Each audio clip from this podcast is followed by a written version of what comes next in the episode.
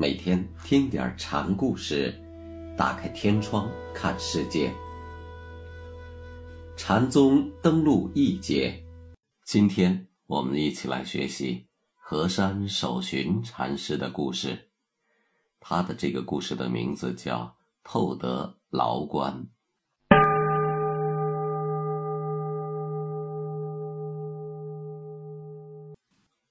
守寻禅师初出道时，在广建阴禅师的门下习禅，因话不投机，就又跑到太平寺跟着众僧听法，结果还是不见一点长进。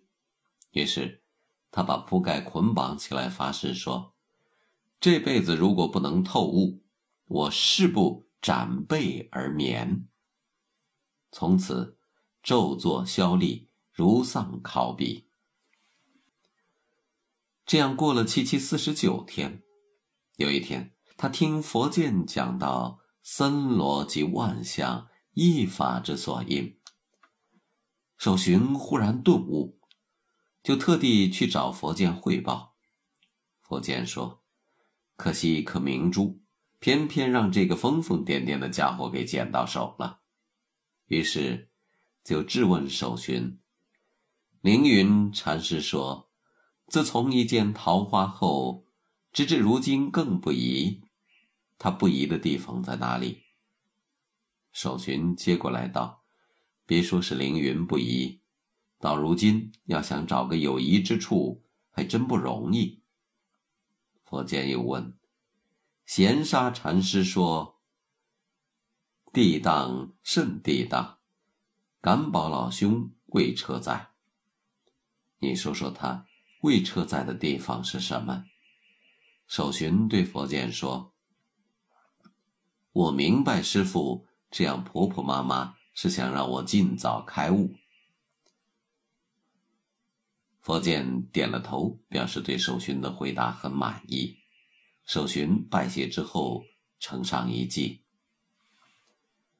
终日看天不举头，桃花烂漫。是抬眸，饶君更有遮天网，透得牢关，即便修。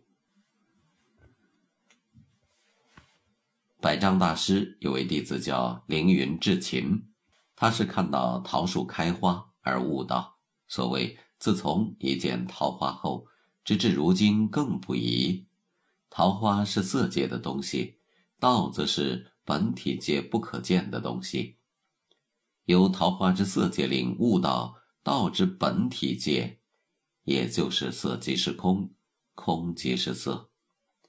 守寻正是借凌云至勤的桃花悟道师开悟的。终日看天不举头，为什么说整天都在看天而能不抬头呢？因为在守寻眼里，天就是道，这个天不是自然之天，而是。禅道之天，既然佛性无所不在，自然也就无需抬着头来看了。饶君更有遮天网，透的牢关即便修。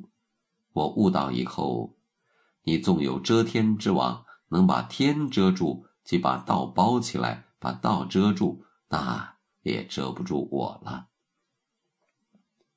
我透过牢关之后。就永远在那个地方休息了。佛见，于是受命让他做禅院的护持。当天晚上，守寻因为总算是了却了一桩心愿，所以兴奋地对大伙儿说：“这下子贫僧可是能够舒舒服服地睡上一觉了。”后来有人把这事告诉了元悟，元悟不太相信。就对来人说：“我得亲自考验一下守寻，才能相信。”于是派人把守寻喊来，让他陪自己一块儿游山。两人走到了一个水潭边，元悟忽然一把把守寻就推进了潭里，自己则站在一边问道：“牛头未见四祖的时候怎么样？”守寻在坛里答道：“谈身于具。元悟又问：“见过以后又怎么样？”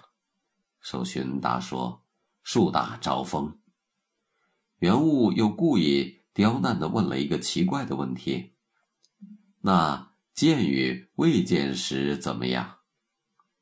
见与未见是一种找不到相对应的现实状态的语言假象，所以这实际上不成其为一个问题。你只要回答，就必然漏洞百出。可是守寻的回答却很巧妙，他以其人之道还治其人之身，也同样虚拟了一种语言幻象，伸脚在缩脚里。元武听了之后。大加赞赏。守寻在堂上讲法时，曾念过一首长记，语言质朴无华，说理也简洁明了，不妨征引于下。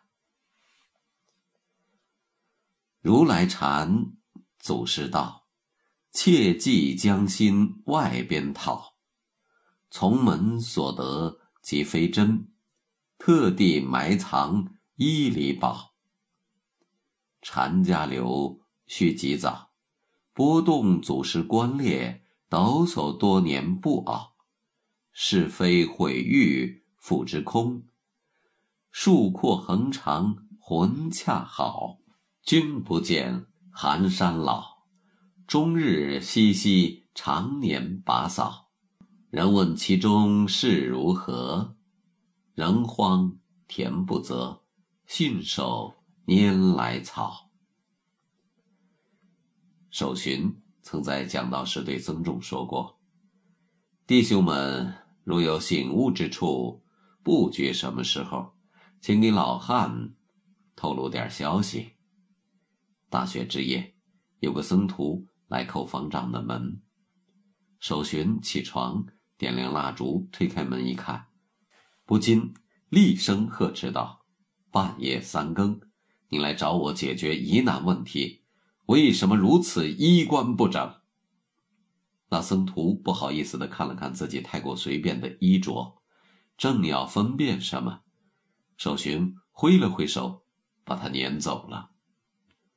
守寻晚年对弟子们说：“先师享年五十九，我今年已经五十六，来日不多了呀。”绍兴甲寅年，他辞去了天宁寺的法席，对双怀居士正记说：“十月八日是先师佛剑的忌辰，看来我的日子也不远了。”到了十月四日，正记派弟弟道如去问候守寻，守寻对道如说：“你来的正是时候啊。”早一天会不方便，晚一天怕又错过去了。明天你帮我找一只小船来。道如便问：“是要长一点的，还是高一点的？”守寻说：“大概要五尺左右高，就可以了。”三日之后，鸡刚叫过头便，守寻便像平常一样。端坐在禅榻之上。事后的弟子请师傅能留下一记。守寻平静地说：“我没有打算要留呀。”言气而是。